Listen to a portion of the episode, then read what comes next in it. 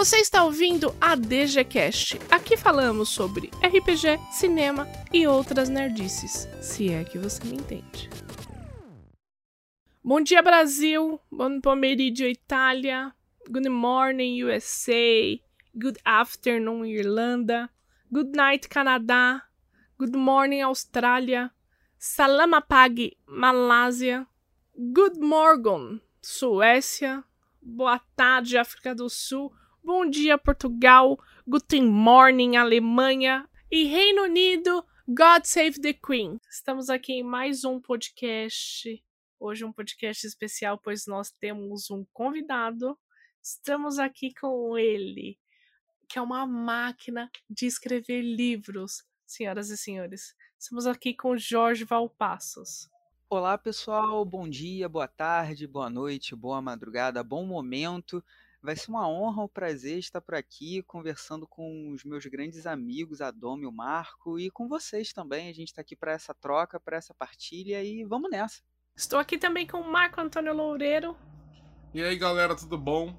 Espero que vocês estejam bem e estejam seguros. No episódio de hoje, nós trazemos aqui mais uma máquina de, de criar jogos. Né?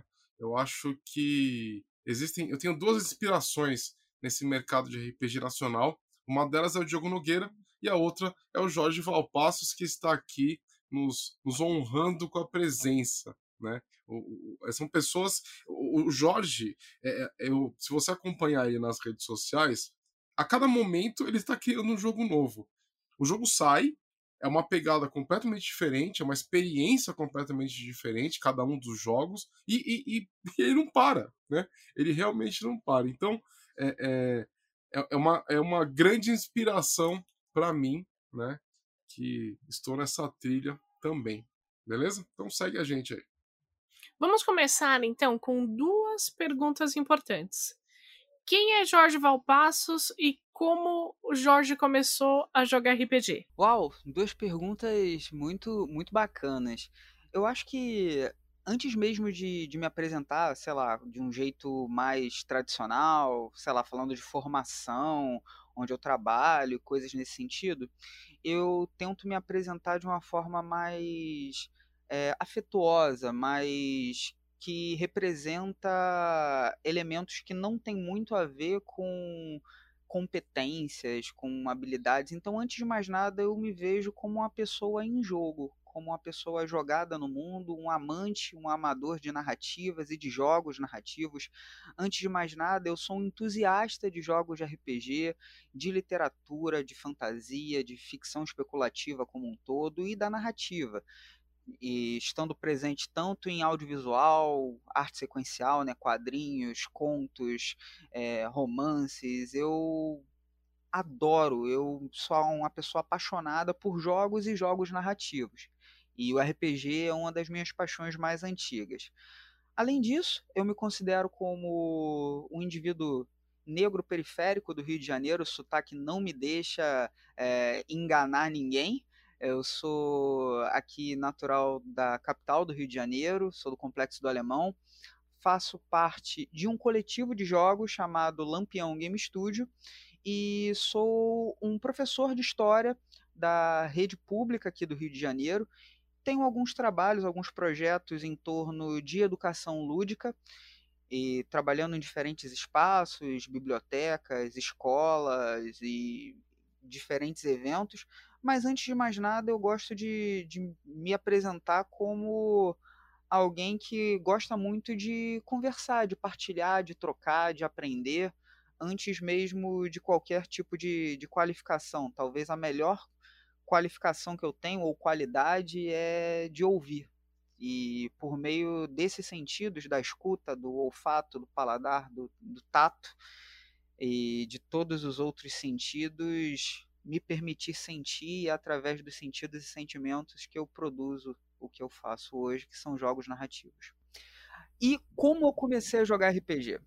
Saindo dessa resposta um tanto mais lírica ou poética, é, ou não sei, é, eu vou falar uma coisa muito mais pé no chão, mas que tem um toque muito gostoso, que é revisitar aquela minha infância, final da infância, início ali da pré-adolescência, quando um amigo meu que hoje mora em São Paulo, um grande amigo, ele me chamou para uma festa de aniversário dele, foi em fevereiro, a gente está gravando agora em fevereiro, então ainda estou é, meio que acessando essa memória. E olha que já tem aí uns 20 anos lá para trás, década de 90, muito tempo se passou desde então. 20, nossa, mais do que isso, uns 25, 26, 27 anos, agora eu não me recordo com precisão. Fui à festa de aniversário e ali, como criança, vi um monte de gente sentada em torno de um mesão e escrevendo ali numas folhas de papel, todo mundo meio compenetrado e conversando. O que, que eu pensei, gente? Festa de aniversário, década de 90, o que, que a gente faz? Come besteira, volta todo sujo a mãe da bronca. É isso que acontece. E eu vi todo mundo sentado ali naquela mesa, o que está acontecendo? E aí uma pessoa um pouco mais velha, no caso era um primo desse meu amigo, me chamou e falou: "Olha, a gente vai, a gente está aqui jogando um jogo, vem aqui, vamos, vamos se divertir também". Na hora eu achei esquisito, achei, pô, esse pessoal tá fazendo o dever de casa da escola, não deve ser uma coisa divertida. Mas o jeito que eu fui apresentado ao jogo foi totalmente acolhedor, foi uma forma totalmente acolhedora, sem muitas é é, como eu posso dizer, pré-requisitos, não é aquela coisa do tipo, você tem que ser o alecrim dourado e nasceu no campo para ser semeado para jogar RPG. Eu só fiquei sabendo que era RPG com o jogo acontecendo, me deram uma ficha pronta ali de um guerreiro. A gente começou a jogar, se divertiu e foi de uma tarde, mais ou menos, umas duas, três horas da tarde até 10 horas da noite jogando. A gente jogou dois jogos totalmente diferentes, duas aventuras bem distintas. Uma foi lá usando o First Quest, ainda com CDzinho, a galera dos anos 90 deve lembrar, e o outro foi ali o GURPS, ainda num cenário de conspirações, GURPS Illuminati. Então, dois jogos que não tem nada a ver, uma pegada Dungeons and Dragons e a outra com GURPS num cenário contemporâneo e tinha alienígenas e tal. E eu achei muito legal, muito divertido, e foi aquele momento, né, que o insetinho pica a criança e ela só fica falando daquilo nos recreios da escola, em casa, e desde então comecei a jogar e essa paixão por jogos de RPG foi crescendo, comecei a ter os, o grupinho lá com os amigos da escola, com as amigas, aí eu mudei de escola, fui para uma escola técnica, conheci mais pessoas, comecei a frequentar eventos e daí só jogando cada vez mais e conhecendo esse universo tão, tão gostoso que a gente faz parte, né? É, eu costumo dizer que o, o, a, a pessoa que ela é RPGista, ou ela, que ela tem o, o gene do RPG, o, o gene do RPGista, ele, ela, quando ela tem o primeiro contato com RPG, é como se fosse, como se um mundo novo ele, ele se abrisse né, na frente dessa pessoa. E, e é como se ela sempre. É, o, o RPGista sempre esteve lá. Né? É, e ao mesmo tempo, quem não tem esse gene, né, é, olha para as pessoas jogando RPG e não consegue entender como é que pode ter tanta diversão com pessoas sentadas na mesma posição durante horas e horas e horas, sem nenhum tipo de ação a não ser na sua própria cabeça, né? Então, é, é, o seu relato realmente é o, é o bichinho do RPG, né? Não tem a jeito. A gente tem a capacidade de se divertir com papel, caneta e um dado, né? Exatamente. Exa e por horas. Horas. Por horas, horas, horas. Às vezes, às vezes dão 12 horas de jogo, né? Às vezes são dias, anos, né? Com a mesma história. É, é uma coisa surreal até. A gente tem um, um amigo que joga com a gente, que a esposa dele não entendia o que, que a gente ia fazer toda sexta-feira à noite. Era muito estranho o conceito. Daí um dia ela chegou lá para poder é, entender. Ela ficou meia hora e ela não entendeu nada. Porque assim, era um falando, o outro falando, daí joga dado. Daí você pega sua ficha, daí você pega um livro. E você fica ali durante horas, né? Isso lembra uma coisa que, é, que eu estava conversando ontem com o pessoal do Lampião, como que a, nós que jogamos RPG e tal, às vezes a gente não nota que nós utilizamos uma série de conceitos e uma série de palavras que faz sentido apenas para gente. É, e que se uma pessoa que não exatamente é uma pessoa jogadora, que não conhece, às vezes escuta uma piadinha interna sobre, sei lá, ah, você perdeu a sua ação, ou então, poxa, eu rolei baixo na iniciativa, quando você fala, sei lá, eu perdi o eu perdi o metrô, rolei minha iniciativa baixa, então não consegui, coisas nesse sentido. Aí você faz uma piadinha assim, a pessoa que não é exatamente do, do, cir do circuito, ela fica um tanto deslocada. E como a gente naturaliza, às vezes, esses conceitos? Eu acho que isso é para tudo, né? Acho que as pessoas que curtem muito, sei lá, Star Trek, aí vai fazer uma determinada referência, é, a holodeck e tal, e a galera fica assim, poxa, eu não sei exatamente do que, que é isso. Então a pessoa que curte muito Doctor Who, aí fala da Tardes e tal, então tem um tanto disso também. E uma coisa que quando vocês acabaram de, de falar e que tem muito a ver com esse jeito de eu começar a jogar RPG, que é uma coisa que eu, que eu busco até hoje, é justamente é uma aproximação eu, no, eu notei que um dos fatores também que me fez me apaixonar pelo jogo foi que houve uma preocupação da galera que era mais velha, que ainda tinha um lance meio que de rito de passagem, porque o, alguns livros foram dados desse primo do meu amigo para esse meu amigo, e é, são os primos mais velhos, então tinha a galera mais velha ensinando para quem era mais nova e tal, e ensinando de um jeito que era um jeito muito pouco é, excludente, usando as nossas gírias, as nossas palavras e sem é, efetivamente, logo de cara, falar de nível, de bônus de ataque e tal e que realmente, se você olhar para uma ficha de personagem de AD&D e tal, para quem nunca jogou, para qualquer ficha de personagem de um sistema que é um pouco mais complexo, é um pouco até é um repelente. Pô, isso aí é difícil demais, eu não vou saber. E foi um jeito muito muito muito acolhedor que rolou e eu tento replicar isso hoje quando eu vou jogar, sobretudo com iniciantes. É uma, uma experiência que é muito muito gostosa de lembrar. Uma pergunta, seu Jorge. Como é que foi a transição de jogador para autor? Ah, isso aconteceu quando eu fui transportado para um outro mundo e lá eu encontrei um aparelho que me disse que eu era um Digi escolhido. E a partir de então eu pude me transformar em um super. Não, não foi assim. É... Acredito. É legal, essa versão é boa. Gostei. É, todo mundo tem que ter um, uma veia de, de, de, narrador, né? Eu agora com, com o projeto Lições, negócio de viagem para outro mundo, tenho que incorporar isso na minha autoficção. Mas não foi assim. Engraçado. É, durante toda ali minha adolescência, como eu tinha falado, sempre joguei RPG, era um hobby e tal. E quando eu entrei na minha graduação em História, eu inicialmente me formei em telecom é, e a minha segunda graduação foi em história. E quando eu entrei em história, é, eu queria, na verdade, desde o meu ensino fundamental, ser professor. Eu fiz ensino técnico em eletrônica e do ensino técnico eu fiz superior em telecom, comecei a trabalhar com isso, trabalhei com segurança de redes e aí eu fui fazer efetivamente o que eu o que era o meu sonho, que era ser professor, coisa que eu sou até hoje.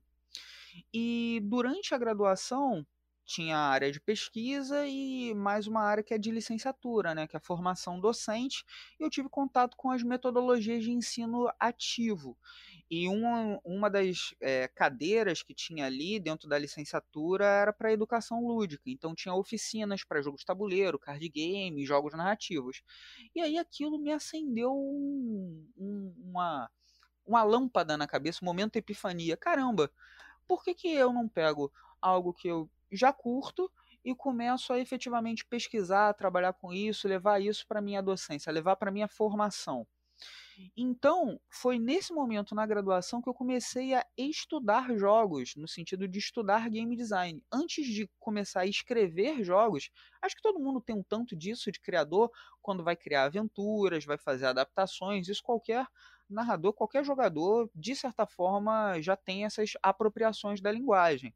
Mas no meu caso, além disso, do jogar, eu comecei a pesquisar por causa da, da graduação e das matérias de, de licenciatura. Depois fui fazendo mais cursos de game design, depois nas pós-graduações que eu fiz, eu fui investindo mais é, tempo, estudo e tanto em livros quanto em cursos em torno do game design. E nesse momento eu comecei, quando eu concluí a graduação, a aplicar o que eu havia aprendido em torno desse tempo de estudo em diferentes oficinas, como no sistema socioeducativo aqui do Rio de Janeiro, que é para ser um para criar um paralelo, é o sistema de gases do Rio é igual à Fundação Casa. Eu trabalhei por alguns anos aqui no sistema de gás trabalhando com educação lúdica, fazendo mesas de RPG e oficinas de RPG com adolescentes em conflito com a lei em medida socioeducativa. E nesse momento eu comecei a ter contato com a cena independente, com os autores nacionais, porque um dos meus objetivos no, nos projetos que eu levava para as escolas, para a biblioteca e para qualquer lugar, era justamente levar os jogos produzidos aqui no Brasil para que jo os jovens, adolescentes, qualquer pessoa visse a própria produção nacional e também se enxergasse ali, é, se, notasse que eles também eram capazes de desenvolver, de construir narrativas e não apenas fazer importação de outros materiais, ainda que isso não signifique que eu só jogue jogos nacionais. Acho que a questão não é essa, é mais uma questão de adequação ao escopo do trabalho. Até porque eu ia para locais assim como onde eu moro, mas locais de periferia e tal, eu não ia apresentar aos jogadores, aos participantes das oficinas, livros de 200, 150, 300 reais, com material extremamente inacessível para aquela realidade. E também para valorizar obras excelentes, e na época, já tem algum tempo atrás, eh, já tinha sido financiado coletivamente o Violentina, do Eduardo Caetano, já tinha contato com o Encho Chagas, eu tive contato por meio do blog Ponto Experiência com o Diogo Nogueira, com o Thiago Jungues, do Coisinha Verde, Games e várias outras pessoas que persistem hoje na, na cena, e eu fui conhecendo mais e mais pessoas, Juliana Truitt, Lívia Von Sucro, tanta gente, a Cecília Braga, muita gente mesmo que eu fui conhecendo desde então, e nesse momento eu conheci o Rafão e o Jefferson Neves, porque eu pegava os jogos que eram desenvolvidos no Brasil, entrava em contato com os autores, aplicava ali as oficinas, dava o feedback, mostrava foto, passava o relatório, e isso é uma, uma prática que eu sigo até hoje, na verdade, até o período pré-pandêmico, né? Porque nesse momento não tenho efetivamente como fazer as oficinas presenciais. E Rafão e Jefferson me convidaram para participar do coletivo Lampião, que é o coletivo que eu faço parte hoje, e para começar efetivamente também a trazer o meu arcabouço teórico, metodológico para o coletivo que estava sendo formado naquela época. Eu fui convidado em 2014 para 2015. Eu tive minha primeira obra publicada enquanto independente em 2015, que é o Sarjeta Serena e Solidão, que é um jogo que hoje dá para ser baixado gratuitamente, tá lá na nossa página, é um jogo de sobrevivência é, física e emocional de pessoas sem teto, que a questão é, de habitação sempre me foi muito cara. A minha mãe foi uma pessoa sem teto por décadas da vida dela e eu acessava todas essas memórias, a questão de sobrevivência nas ruas, essa questão toda. Então, é, foi meu primeiro título. E logo depois teve o primeiro, a primeira publicação editorial, que foi o The Loyal. Daí, os outros jogos a gente conversa um tanto mais. O coletivo Lampião, hoje, ele é composto por seis integrantes. É, eu não sou um dos fundadores, os fundadores que ainda continuam, a gente sempre brinca que parece uma banda, né? Tem várias formações, mas os membros fundadores ainda presentes são o Rafão Araújo, o Jefferson Neves, tem eu que entrei logo depois, é, vem o, o Diego Bernard, aí os dois últimos integrantes que fazem agora o coletivo ser composto por seis é a Priscila Souza e o Luiz Oliveira todos eles, todos esses integrantes já têm é, títulos publicados em diferentes linhas editoriais que a gente tem. Nossa, que fantástico! A equipe tá bem grande, hein? Pois é. Explica pra galera o que, que é o Estúdio Lampião. Ele é um, uma editora ou é só um coletivo de autores? Explica pra gente. Ótimo. É, o, o Lampião ele é um, um estúdio criativo, ele não é uma editora. Nós somos seis autores que temos uma série de diretrizes e compromissos internos no estúdio com várias atribuições que nós temos. Então, por exemplo, vou dar aqui um exemplo super simples.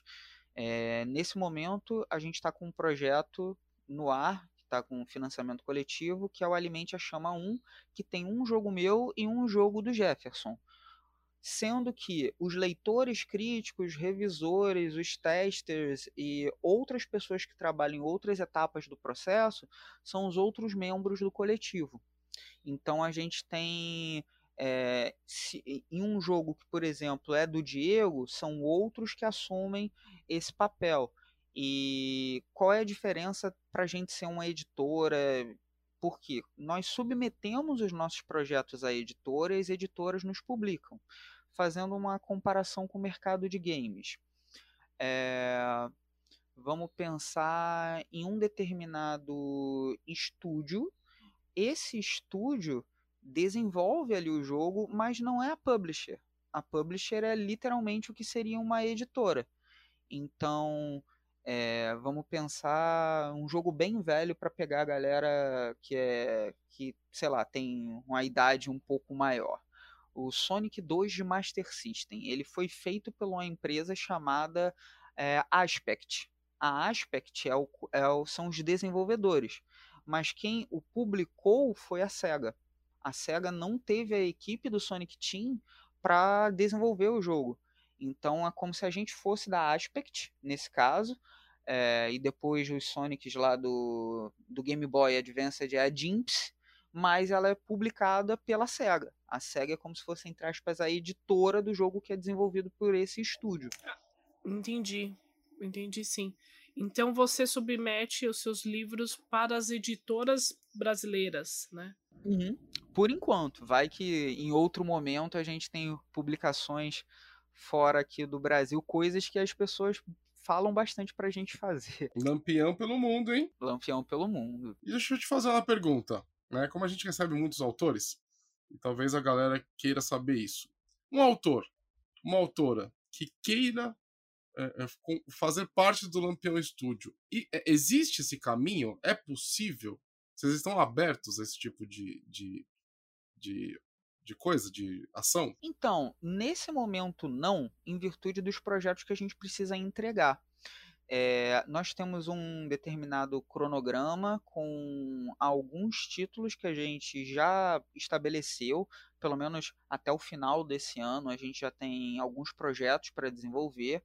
É, os entregando e dando tudo certo, a gente pode fazer chamadas, eventualmente a gente faz convite para collabs, que é o que super ocorre em vários é, projetos da cena de RPG que a gente é chamado para escrever aventura, outra pessoa faz aventura para os nossos jogos, isso acontece. Agora, efetivamente, para estar tá no Lampião, nesse momento, eu estaria mentindo se eu dissesse que ah, tá aberto, podem mandar o seu portfólio, alguma coisa assim, justamente porque a gente está no meio de alguns processos, a gente está desenvolvendo alguns alguns projetos agora, então nesse momento não como, mas talvez aí no futuro role, né? Porque já teve diferentes é, formações na Lampião. É que fantástico. Me fala uma coisa, como que é o seu processo de criação?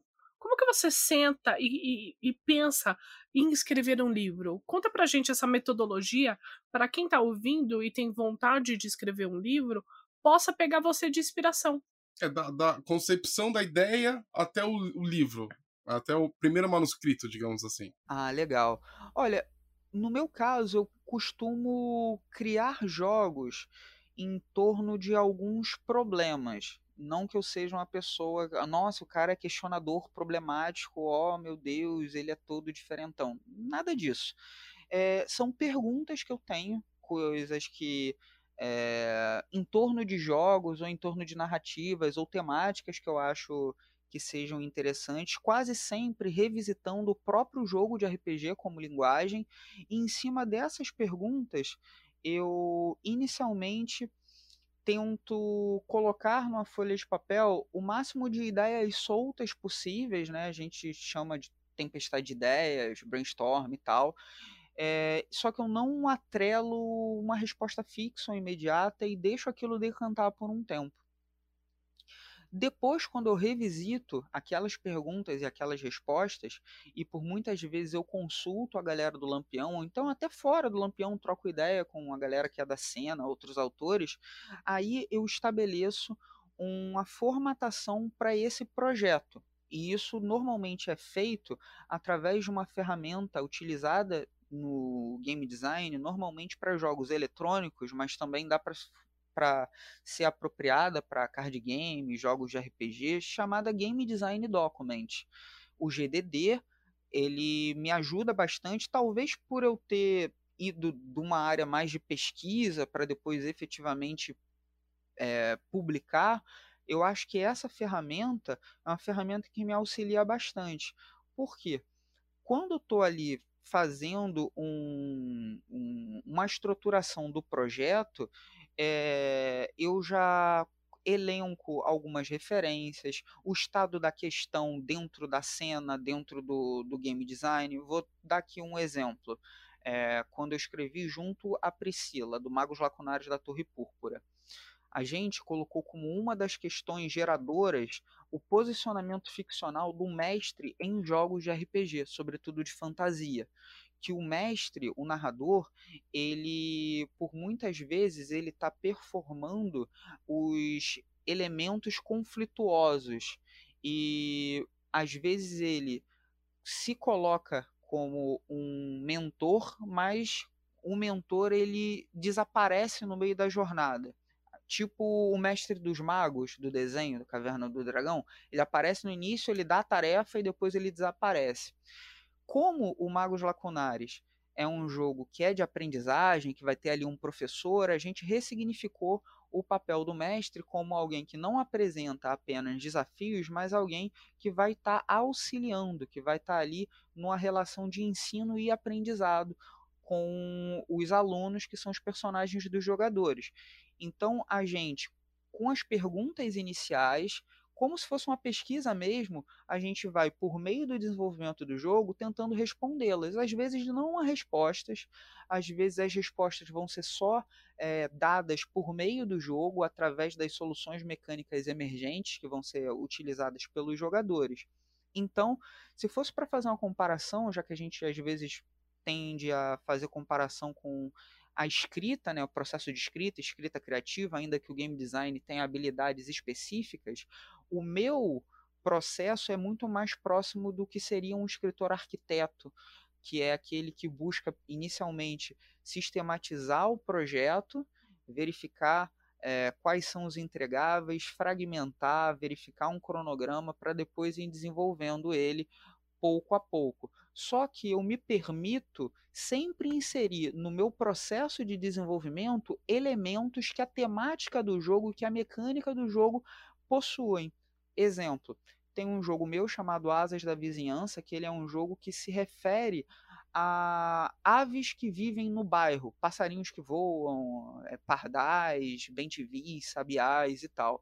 Então, no meu processo criativo, eu saía de casa, oh meu Deus, tempo pré-isolamento, ah, memórias, memórias. Eu saía de casa com um bloquinho, andando a esmo, derivando pelo bairro e onde que os passarinhos cantavam, eu sentava para escrever. Então, Ai, que delícia. Eu faço, Ai, Jorge. Eu faço isso para cada jogo. Tem jogos quando que... a gente podia sair, né? É, quando a gente podia. É, dez anos atrás, né? Quando antes da pandemia. Quando a gente podia se ver nos eventos aí em São Paulo que eu ia sempre. Ai, oh, Jorge isso vai, isso vai voltar. Então é esse. Olha, deixa eu contar, deixa eu só, só, só te interromper aqui. Eu quero contar esse caos, né, que a gente passou em Curitiba. Uma vez, nós em Curitiba tinha um evento de RPG, né?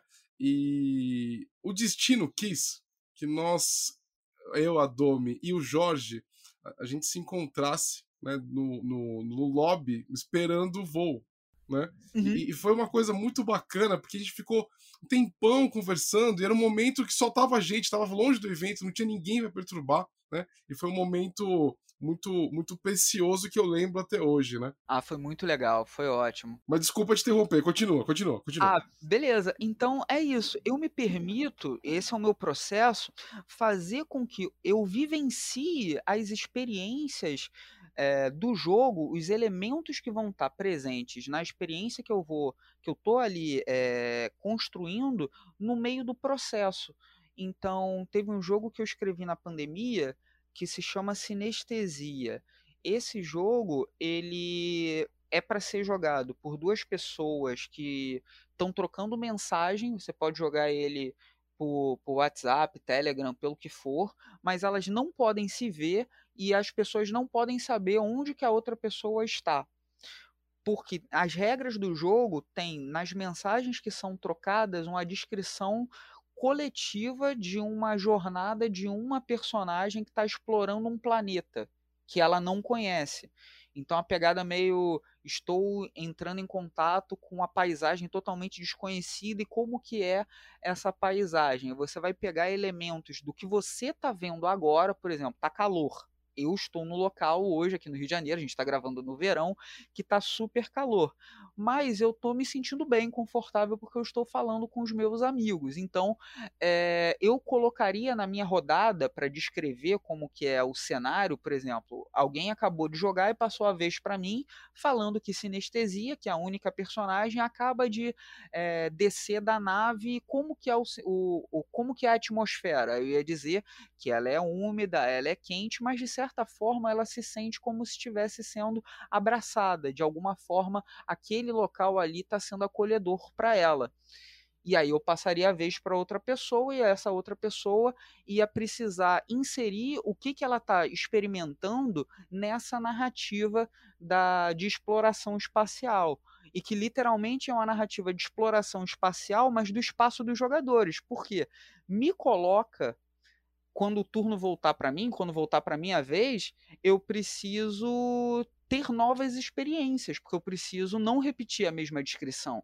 Então, isso vai me fazer é, sentir cheiros, tocar algo que é áspero, ou ir para outro ambiente, sair daqui do escritório onde eu estou e ir para um outro local. Então ele é um jogo que ele foi criado nessa operação de isolamento social, de você estar tá no mesmo espaço e de você ressignificar o odor, o paladar, o toque. Então muito do meu processo criativo, isso está evidente nos ceifadores, por exemplo, também tem a ver com a minha vivência, né? Então eu dialogo com uma autora que para mim é inspiradora, Conceição Evaristo, que por meio das suas poesias, dos seus contos, seus romances, ela me inspira demais, ela tem um conceito chamado escrevivência. E eu puxo um pouquinho desse é, te, desse termo dela, né, desse conceito, e uso ludovivência. Os meus jogos, eles comunicam também as minhas experiências de vida, e as minhas experiências de vida têm a ver com os jogos. Então, não existe exatamente uma separação, uma fronteira entre o que, que eu vivencio, o que está ali como um produto, jogo. E eu me permito fazer esse tipo de, de correlação durante o processo de escrita. Às vezes é um pouco mais é, visceral, né, de ter mais sangramento emotivo, como nos ceifadores, às vezes é mais lúdico, mais divertido, como Magos Lacunares e o Encantos, às vezes é mais poético ou lírico, como Efêmera. Então, cada momento é uma experiência diferente. Eu acho que o, o jogo de RPG, se a gente pensar de uma forma filosófica, ele é um jogo de interpretação, sim, não apenas de interpretação de um papel, mas é um jogo de interpretação de contextos, de palavras, de fenômenos, de atos. E se tem alguma coisa que o RPG nos proporciona é nos expressar. O RPG ele é um jogo de expressão, ele é um jogo performático. E eu também quero me, me, me, expressar por meio dos jogos e me abrir às expressões dos jogadores por meio dessa linguagem que a gente está ali brincando com ela, né? Se apropriando nesse grande parangolé lúdico que é o RPG. Eu não sei nem mais o que falar depois disso. Olha, eu, eu, eu confesso que eu, eu fico escutando o Jorge e eu não tenho nem vontade de participar, porque assim, a aula é então é tão, é tão ruim assim? É, é, tão ruim? Não, não... Muito pelo contrário, a aula é tão incrível. Eu tava até aqui comentando com a Domi com o microfone fechado que eu, eu, eu queria é, é, é escrever 20% da, do, do, jeito que você escreve, do jeito que você fala, porque, Jorge, desculpe, me perdoe a sinceridade, mas você é, é, é, é, um, é um exemplo, cara, do, do que, que é a sua escrita. Eu lembro a vez, quando eu, eu participei do financiamento do The Loyal, eu recebi o livro, eu abri o livro, eu comecei a ler, e assim, a sua escrita é de um primor tão, tão magnífico, tá? Eu, eu elogio mesmo, elogio o que eu gosto e, e, quero que se foda. A sua escrita, ela é tão incrível que, que, que me deixou é, é, é, encantado, cara. Você realmente é um exemplo a ser seguido, de verdade, de verdade mesmo, tá? Então, não sei nem mais o que perguntar para você. O que, que tá na pauta aí, Doug? Gente, assim, primeira coisa, compre o livro do Jorge e leia, porque é maravilhoso. Compre todos. Sim, é inacreditável. É... Jorge, eu quero entrar em outro tema com você. Eu conversei um pouquinho com o Diogo Nogueira, com o Tertoleone, só que você realmente está no mercado nacional de RPG. Como que é esse mercado? Por que, que as pessoas estão migrando tanto para para o mercado gringo? Como que é escrever para o público brasileiro e defender essa bandeira? Essa é uma pergunta muito boa. Ela é uma pergunta que eu super. Primeiro, eu agradeço aí pelos elogios. Eu fico meio sem palavra, eu fico envergonhado até. Nem acho que eu escrevo tão bem assim. Eu estou num processo, estou ainda aprendendo, mas fico feliz. Mas comprem os livros, os livros são legais. é, agora. Eu, eu, só queria complementar um pouco o que a Domi falou também. É porque, assim, é, a galera que migrou, Sim. ela migrou porque não teve apoio. Uhum. O, o Tortoleone mesmo, ele disse que é, é, em dois anos que ele tentou vender o, o livrinho dele no, no, numa loja online, eu acho, não lembro qual foi a loja, ele, ele, ganhou menos de dois reais. Ele foi obrigado a fazer isso. Então, é, é inclui essa, essa parte também né? No, no, vai, no, no, seu pensamento agora. Sim. É... Vamos lá. Acho que para responder essa pergunta, eu primeiro dou um passo atrás, porque de forma alguma eu me considero uma pessoa ímpar em que esteja fora de uma grande tradição que já tem mais de 20, 30 anos de autores aqui no Brasil que há bastante tempo têm publicado.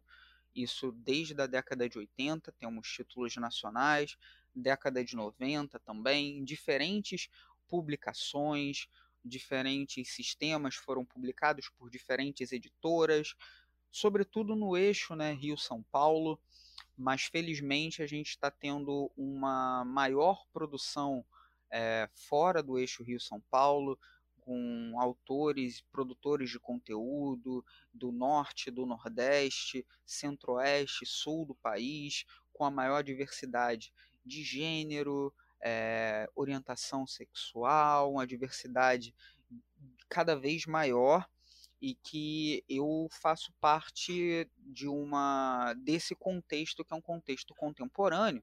Entretanto, também é porque eu comecei a falar da questão do, de ter contato com a galera que escrevia a partir de 2010 e tal, mas eu não quero falar que a gênese do RPG nacional é aí, foi o, mais o contato em virtude de redes virtuais de, e de tecnologias e internet a partir dos anos 2000, essas interfaces de contato pelo Brasil todo, por Mirk, Orkut, por aí vai, começa a crescer. Fóruns específicos de RPG. A publicação independente no Brasil, ela é complicada não apenas para o RPG.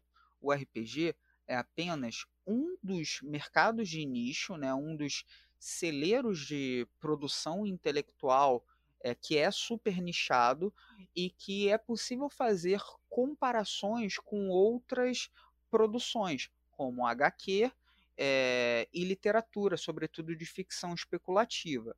Os autores, por exemplo, de quadrinhos, eles conseguem ter uma remuneração muito maior quando começam a publicar para fora.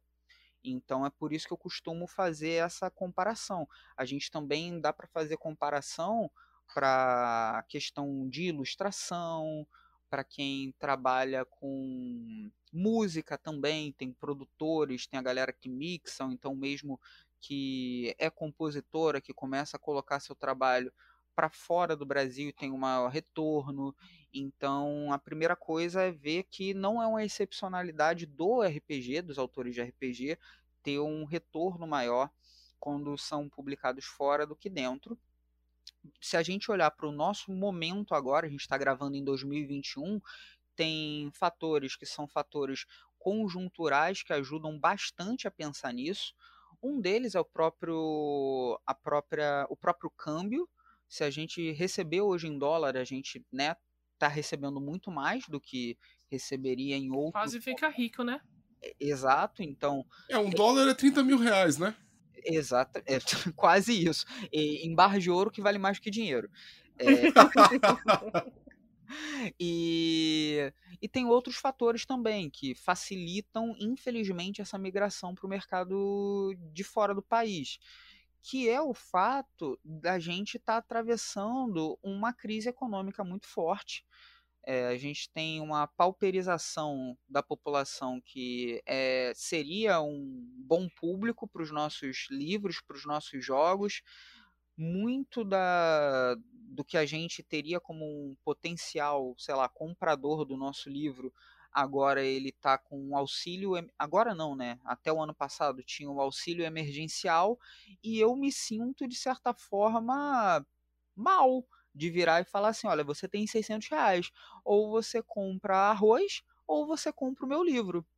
Não é assim que funciona. Então, é, é óbvio que você vai ter uma redução dessa compra, sobretudo no momento que a gente está tendo um grande número de desempregados ou subempregados nessa gig economy, né, nessa economia de bicos e tal, e num processo que é um processo complexo, que é muito maior do que às vezes a gente pensa que ah, é a questão do RPG e é nichado e tal.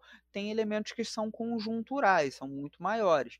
Eu posso dizer que há uns 10 anos atrás, 8 anos atrás, por aí, as condições é, para um autor independente, não apenas de RPG, mas de quadrinho e tal, eram outras, em virtude de um aumento no poder de compra de um determinado segmento da sociedade, é, a própria visão em torno do que, que era a gestão cultural pelo, pelo governo federal era totalmente diferente. A gente não pode esquecer que teve um secretário que foi é, afastado, que colocou lá aquele vídeo do Richard Wagner, né?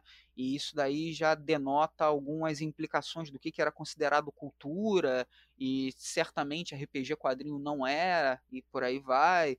E há pouco tempo atrás é, houve nessa nossa gestão o ministro da Economia que queria colocar uma taxação em cima de livros, e a gente sabe que o RPG tem como principal é, objeto né, de publicação o livro também, né, ele tem o livro digital, mas é o livro físico que normalmente tem o maior retorno. Então tem todas essas questões, tem o próprio aumento dos insumos para produção, o preço do papel sobe porque está em dólar e várias outras questões que tornam a publicação hoje cada vez mais desafiadora. Então eu consigo identificar por essa multifatorialidade, né, esses múltiplos fatores, motivos, eh, motivos não, razões para migração para o mercado internacional. Entretanto, é, além dos, disso ser uma coisa do lampião, de buscar fomentar a nossa cena e tal, é, eu vejo como algo que é importante para ser feito, não por ser, sei lá, uma bandeira social, ou porque é certo, ou porque é errado, mas porque precisa ser feito é formação dos novos jogadores e dos novos leitores. É um trabalho que os autores independentes de literatura e de quadrinhos já fazem há algum tempo e que algumas pessoas e que são pessoas incríveis da cena do RPG também o fazem, com publicações que são mais acessíveis, é, a presença física em eventos que não estão em centro, é, você está dialogando com podcasts, com canais no YouTube, com a galera em diferentes redes sociais que são fora do eixo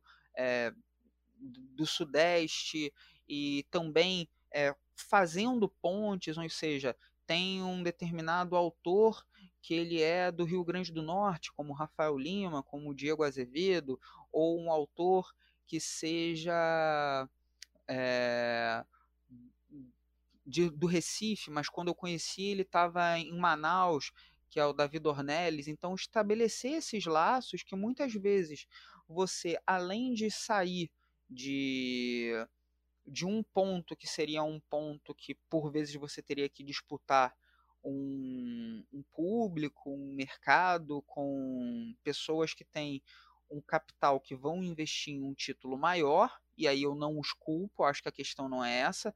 É, é, eu acho que é uma leitura muito superficial falar o indie versus o mainstream.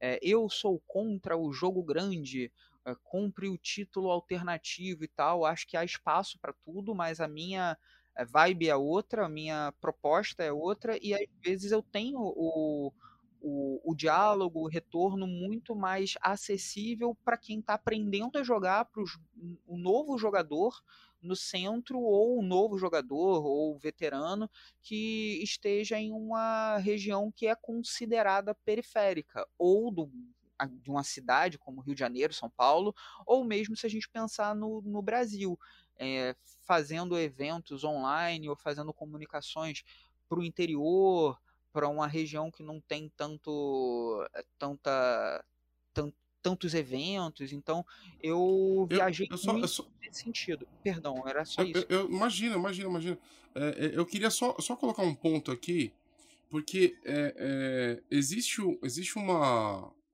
uma sei lá uma tendência às vezes da galera ficar contra o que é mainstream só por ficar contra o que é mainstream, né? Eu acho que é, é, é, o, o, brasileiro, ele, ele, algumas pessoas, né? Não estou generalizando porque toda generalização ela é idiota por si só, né? Ela não é, ela é injusta, né? E não, não faz muito sentido. É, é, então existe uma, uma, tendência de algumas pessoas de, de picharem o que é mainstream. E, e, e, o que você falou aqui nesse momento, né? E eu vou até trazer o D&D para essa, essa história, né? Que, que você traz uma reflexão. deixa eu pegar o meu D&D aqui também. Vou pegar um D&D, pronto, vou botar Olá. o D&D em cima da mesa. Pronto, tá Olá. o D&D em cima da mesa. Eu, eu, eu trago para esse, esse episódio a gente falar sobre isso, porque você acabou de dizer que existe espaço para tudo, né? A, a, a, e, e, assim, e começa a existir uma tendência de algumas pessoas de sempre, de uma forma sistemática, talvez não, não, não sei para gerar uma espécie de burburinho, não sei o que, que qual que seria o objetivo, de pichar o mainstream. O D&D, ele traz muita gente pro hobby. E ele é muito importante. Muitos jogos surgiram a partir do D&D e mesmo aqueles que vieram com outras outros pontos de vista. Eles vieram por pontos de vista contrários ao D&D que, que falam assim, ó, não, não gostei, ou gostei, mas gostaria de abordar outro tipo de, de, de pontos de vista, então vou criar um jogo diferente. Mas mesmo assim, ele veio do DD. Então, assim, vamos, vamos, vamos, conversar um pouco sobre isso, Jorge, agora? Bora, vamos nessa. E como você tocou nesse ponto, eu acho muito importante, porque você é um cara que está no mercado, você é um cara que os seus jogos eles são mais, bem mais narrativos, e acabou de dizer que colocou o D&D em cima da mesa e que tem espaço para o mainstream, tem espaço para o que não é mainstream, tem espaço para tudo nesse jogo. Tem que parar com essa, com essa, essa, essa disputa sem sentido, né? Então, assim, fala alguma coisa, fala alguma coisa sobre isso, por favor. Seguinte, acho que há uma, uma necessidade de tratar os processos com complexidade. Tem um, um dos principais intelectuais vivos na nossa, no nosso mundo hoje e que eu me inspiro bastante. Ele é, para mim, uma das mentes mais brilhantes porque ele consegue trabalhar com complexidade na fala, mas de uma forma extremamente acessível. É o filósofo Silvio de Almeida. Esse Silvio Almeida, é, ele é inspirador e ele coloca como um dos títulos para a gente compreender o Brasil um intelectual que ele é colocado como alguém que está numa lista uma lista de autores a não serem é, lidos, que é o Gilberto Freire, autor de um clássico chamado Casa Grande e Senzala.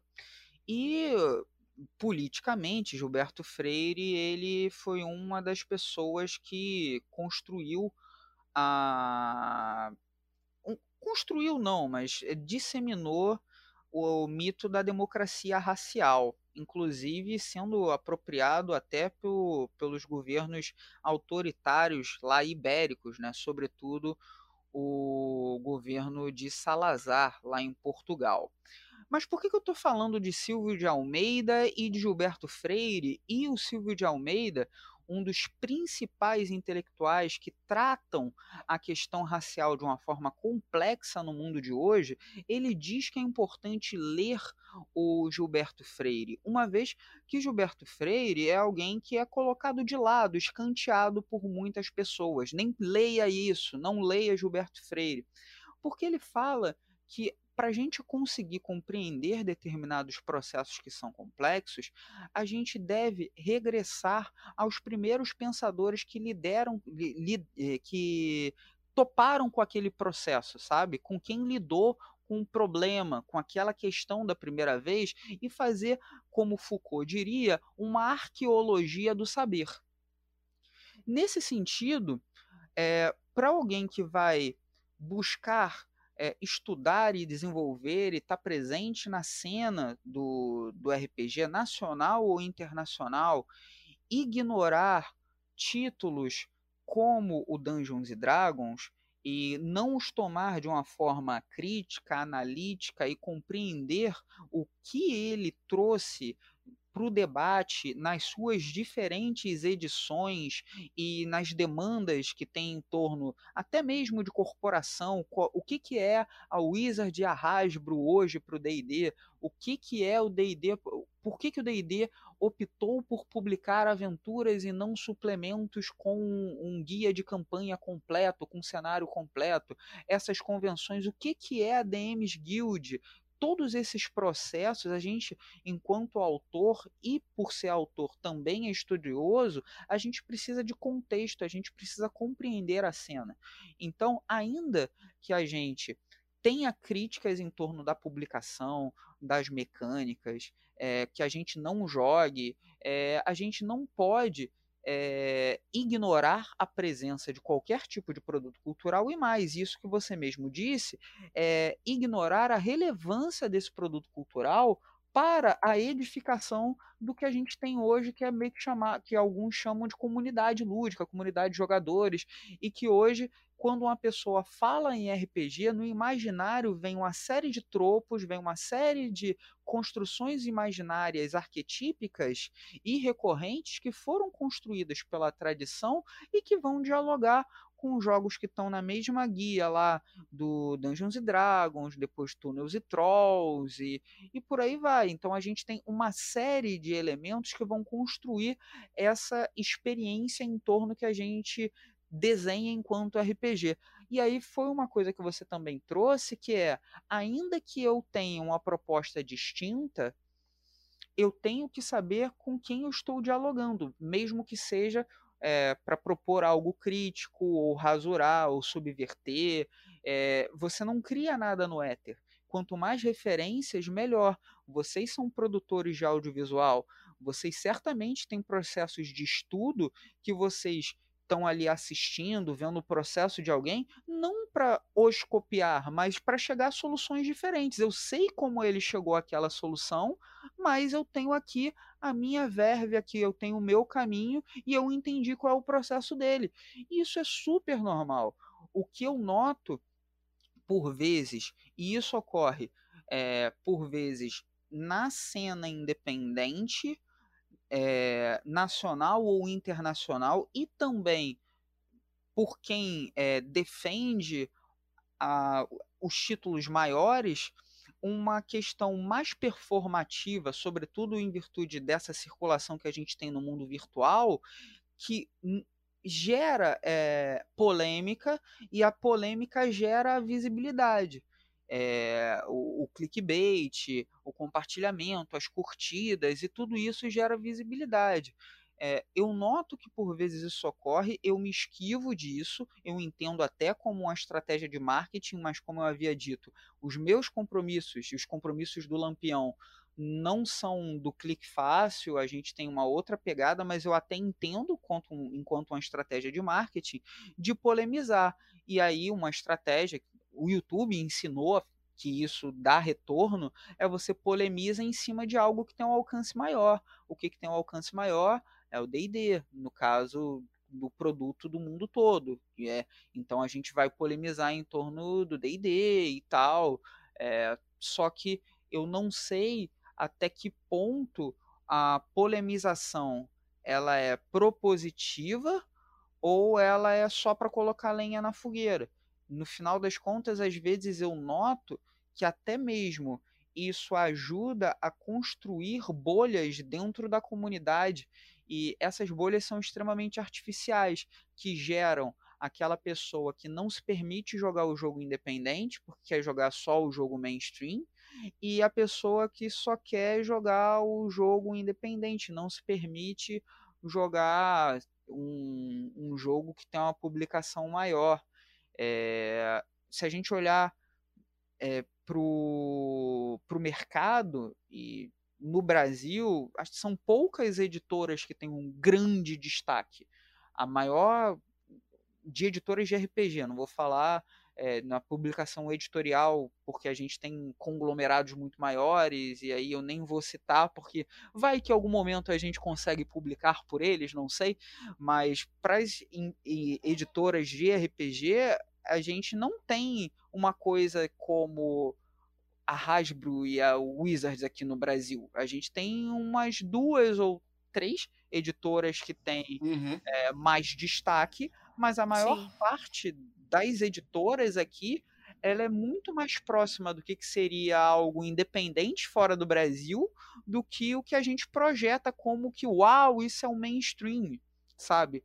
É muito estranho isso que às vezes eu vejo que a gente está replicando um determinado comportamento, que é um comportamento que eu vejo que faz sentido por vezes no nos jogos eletrônicos, tipo, eu consigo fazer críticas muito fortes à Electronic Arts, por exemplo, a Ubisoft, tem, tem muitas questões. Aí, aí, é fácil, né? Fazer crítica. É, a, a, a Electronic Arts merece, né? Né?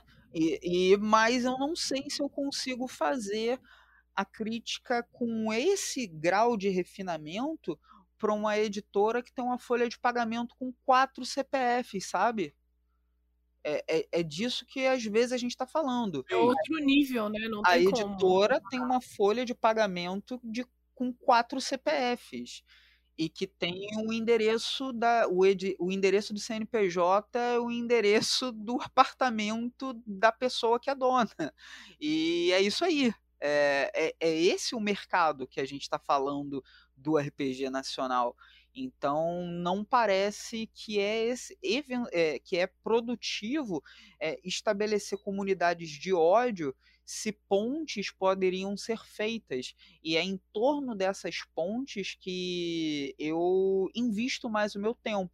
Até porque eu me permito ser uma pessoa assim, que tento desenvolver, pelo é, tá ali com algumas horas de de todos os meus dias dedicada à produção ou ao estudo em torno do RPG, mas eu não sou aquela pessoa que é louca de ficar acompanhando tudo que está acontecendo. Ó, saiu aqui o livro novo e o novo financiamento coletivo do cenário tal. Eu acompanho a cena nacional, alguns títulos de fora, mas eu não sou aquela pessoa que tem que ficar antenado 30 horas por dia em torno do RPG e de todas as discussões, até porque, como a gente havia conversado há pouco, muitas delas são discussões que são não produtivas, que são mais o, pelo ódio, pelo comportamento de performance, e, e são coisas que eu tento garantir a minha saúde mental, coisas que nesses tempos de isolamento social cada vez é mais importante. Cuidem de si, de, de si mesmo, tome água, que é o que eu vou fazer agora, e a postura também. Ajeita a postura, você que está ouvindo aí o podcast, e é isso. Tudo, tudo bem, professor? é muito importante o que você disse, porque hoje a comunidade, às vezes, ela vai do amor ao ódio, né? Ou a pessoa ama tanto um negócio, ela odeia a ponto de falar e, e destilar horrores. E nós não estamos no momento para isso, né? Acho que tínhamos que focar em outras coisas.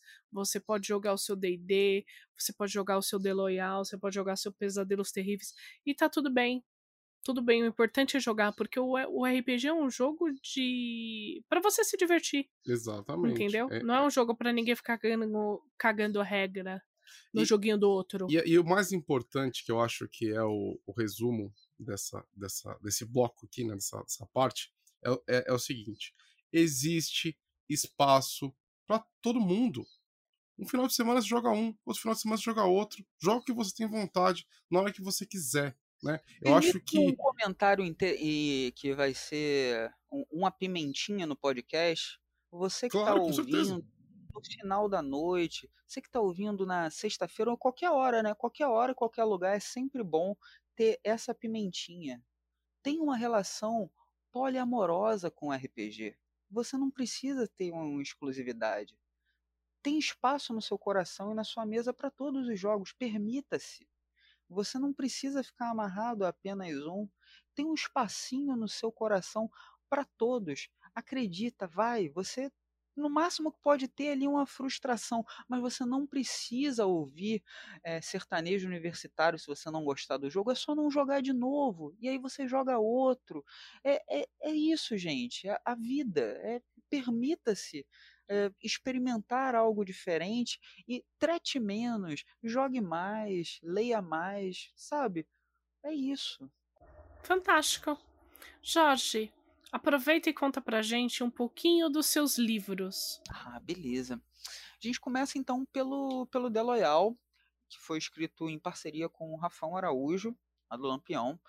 O The Loyal ele teve uma publicação por meio de um financiamento coletivo pela editora Pensamento Coletivo, e ele é um jogo sobre um grupo de pessoas comuns que pegam em armas e lutam contra um governo opressor, né, uma ditadura que deu um golpe e tal, e ele traz como um cenário de inspiração a França ocupada pelos nazistas, mas você consegue construir outras narrativas quaisquer usando o seu sistema de regras, uma vez que o objetivo dele é emular pouco a pouco a derrubada dessa invasão, né, numa luta de partisãs, né, de libertadores dessa desse território que está ocupado. O título subsequente é o Pesadelos Terríveis, que ele é um RPG oficial de um quadrinho chamado Bela Dona, do é, ilustrado pelo Denis Mello e que teve o roteiro da Ana Recalde. Minha primeira publicação pela editora Avec. Pesadelos Terríveis, ele é um RPG de horror psicológico que parte do jogo ele ocorre no mundo real e parte do jogo ocorre no mundo dos pesadelos, que é uma espécie de dimensão paralela que se abre quando os sonhadores, que são os protagonistas, dormem e descobrem que há entidades sobrenaturais, né, os pesadelos, que se alimentam do medo humano. Então ele é um jogo de terror psicológico. O próximo título é o Arquivos Paranormais, também pela editora Avec. Ele é um título que a galera curte muito, que ele é um jogo de investigação sobrenatural, que se você gosta de Arquivo X, Fringe, é, Homens de Preto e qualquer tipo de narrativa que vai lidar com sobrenatural, tipo Supernatural, e que tem um procedimento investigativo, você consegue fazer de uma forma super simples adaptações para esse sistema. É, o Arquivos Paranormais ele é um, um RPG que ele tem regras modulares que dá para você fazer desde uma coisa mais aventuresca até uma coisa mais pegada para um terror é, com sanidade, algo nesse sentido. E ele é um título que talvez seja um que, te, que tenha maior é, retorno até agora da comunidade, uma vez que a galera até hoje fala muito dele, abre mesa, a galera tá jogando online, tem muita avaliação na Amazon e é um jogo que a galera curte muito, faz muito material de fã e dá feedback. É um jogo bem bacana mesmo. O próximo título pela editora VEC é o Ceifadores. Ceifadores, ele é um RPG sobre assassinos treinados em missões de execução, uma pegada tipo o Profissional, aquele filme do Jean Reno, que você tem um protagonista que ele é literalmente um assassino profissional, que ele tem uma jornada que é uma jornada dramática, é um personagem quebrado, uma coisa meio John Wick também, é um personagem que ele tem questões psicológicas e traumas ali para ele acessar. Então, o Ceifadores ele é um jogo que normalmente ele vai subverter a lógica do, do RPG, uma vez que o mestre é chamado de mestre da vida, ele tem como papel sobreviver, ele vai ter, ele vai jogar com a vítima, né? E ele vai fazer ações para impedir o assassinato dela. E os jogadores vão ser os algozes, né? São os ceifadores e que vão tentar matar essa personagem que é a personagem que o mestre vai estar tá ali protegendo. Então ele vai inverter a lógica do RPG, de quem é a fonte de agressão são os jogadores e a fonte da sobrevivência está nas mãos do, do mestre. Ele é um jogo bem cru e às vezes cruel, mas ele não é um jogo sobre a banalização da violência. Pelo contrário, eu estou colocando os jogadores numa situação limite de ver como que é planejar o assassinato de alguém, uma execução. Esse jogo ele foi criado para ser um grande questionamento sobre a violência e os assassinatos na cultura lúdica e também como uma resposta a algo que estava me atravessando, que foi eu, eu escrevi no ano do assassinato da vereadora Marielle Franco, qual eu votei, e que ela foi a homenageada do ano antes dela morrer pelos alunos do meu colégio. Eu leciono no colégio Olga Benário Prestes, que recebe alunos do Complexo da Maré e do Complexo do Alemão. E a Marielle Franco visitou o colégio, ela seria homenageada pelos alunos do terceiro ano e ela foi executada no início do ano letivo seguinte. Aquilo me afetou de uma forma super forte. E aí eu decidi criar um jogo não para jogar esse problema para baixo do tapete, mas para expor as vísceras dessa sociedade que faz do assassinato, da violência, do genocídio dos pretos e pobres como algo banal. Então, os ceifadores é sobre isso, né? Sobre esse tipo de narrativa que pode ser criada, só que eu tô colocando você no papel de quem efetivamente vai matar. E se a gente olhar para a história do Brasil, eu como professor de história, a gente tem uma história baseada no sangue e na violência. Não precisa nem ir muito longe. A gente tem pessoas como o Chico Mendes que foram assassinadas, tem pessoas que são assassinadas praticamente todo final de semana. Aqui, eu estou falando na periferia do Rio, mas isso se replica no Brasil todo. Então, é um jogo para lidar com essas questões sociais. Depois disso, eu tive a publicação via Dungeonist de um título que foi escrito em paralelo com Ceifadores, que foi o meu alívio é, mental, lúdico, que é o Encantos, que ele é um jogo de humor e super-heróis, uma pegada de séries de tokusatsu, né, Super Sentai e Garotas Mágicas com a verve assim mais de humor escrachado, é, bem divertido em cantos. É, foi publicado junto aos Ceifadores. Depois disso tem a publicação com a Priscila Souza pela editora Chá, que é o Magos Lacunares da Torre Púrpura, que é um jogo de fantasia que você joga com magos aprendizes de uma torre de magia, um jogo bem divertido para crianças ali é, super novas, a partir de 5, 6 anos já conseguem jogar, é um jogo que tem até mesmo a ficha de personagem super intuitiva, é um jogo que é para estimular a criatividade de crianças de todas as idades, a gente chama assim, porque até a galera que é mais velha se diverte pra caramba jogando. É um jogo muito lúdico e muito divertido. Recomendo demais a todo mundo que quer colocar a criançada para jogar, dar de presente para alguém, dá uma olhada lá no site da editora Chá. O Magos Lacunares ele é um jogo maravilhoso. E depois dele, do Magos Lacunares, tem o Lições, que vai ser publicado pela AVEC também. Rolou um financiamento coletivo que ele não foi atingido a meta, mas a editora decidiu bancar, mesmo não tendo batido o financiamento. Vão ser feitas adequações ao projeto gráfico. Primeiramente vai ser lançado o romance que eu escrevi, para depois o RPG, mas possivelmente até o fim do ano o Lições vai ser publicado e eu estou nesse momento desenvolvendo os capítulos extras dele, que foi uma promessa que eu fiz à comunidade, que se ele fosse é, publicado eu ia inserir os elementos que iam estar só nas metas extras do financiamento coletivo, então é, como um retorno do voto de confiança que toda a galera deu, teve um bom número de pessoas que apoiou e também um retorno a todo mundo que acompanha o meu trabalho desde o The Loyal, então vou inserir mais material do jogo.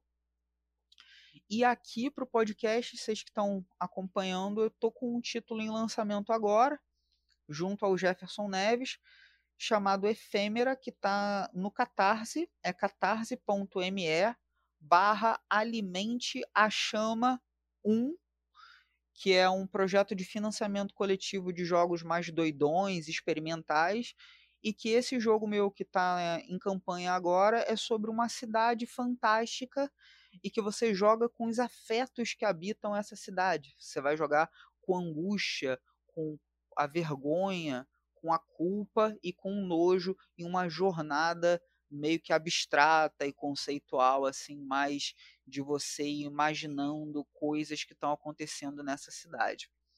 É isso. Eu posso dar um furo, então, aqui para vocês, exclusividade, que ninguém Quero. sabe ainda, é que galera aqui que está acompanhando o Dungeon Geek Cast já vai saber que tem um título novo, o meu retorno aí pro horror. É, a galera que estava querendo que eu voltasse a escrever horror lá desde o Pesadelos Terríveis. Vamos lá, vamos lá, um novo de horror, um novo de horror. Vai sair pela editora Chá, está em processo de desenvolvimento. Inclusive, eu já recebi aqui alguns feedbacks de leitura sensível e alguns feedbacks de mesas que já rolaram de um jogo chamado Herdeiros dos Antigos. Vai sair pela editora Chá. É um jogo de horror cósmico, só que de um jeito que pouca gente viu até agora. Imagine Percy Jackson e os Olimpianos, só que sem ter as divindades da mitologia grega, mas os grandes antigos, como aqueles que partilham os poderes com os protagonistas. É um jogo sobre isso.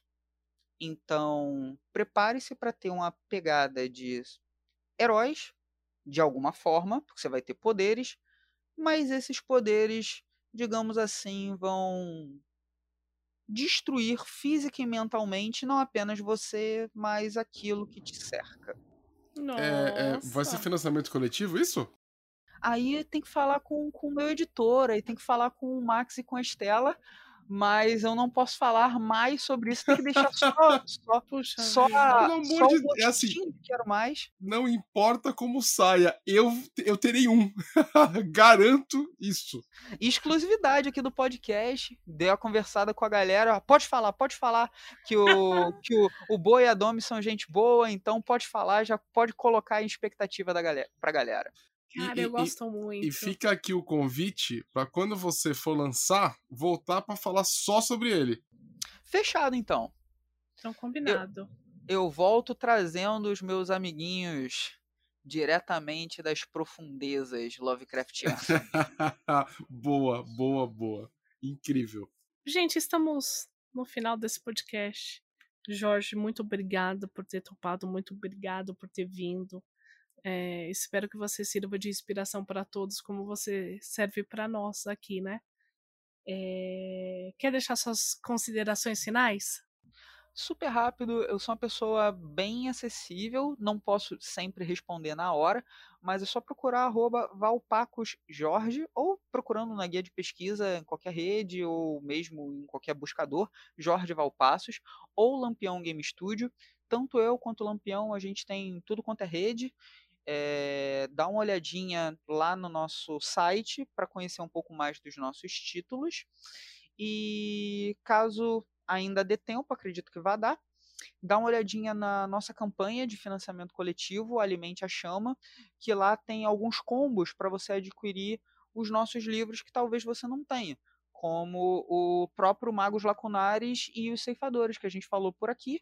Os títulos eles já estão ali com frete incluso, então é uma possibilidade bacana de você apoiar a cena nacional e alimentar a chama do Lampião. Gente, muito obrigado de verdade. Valeu. Marco Antônio Loureiro.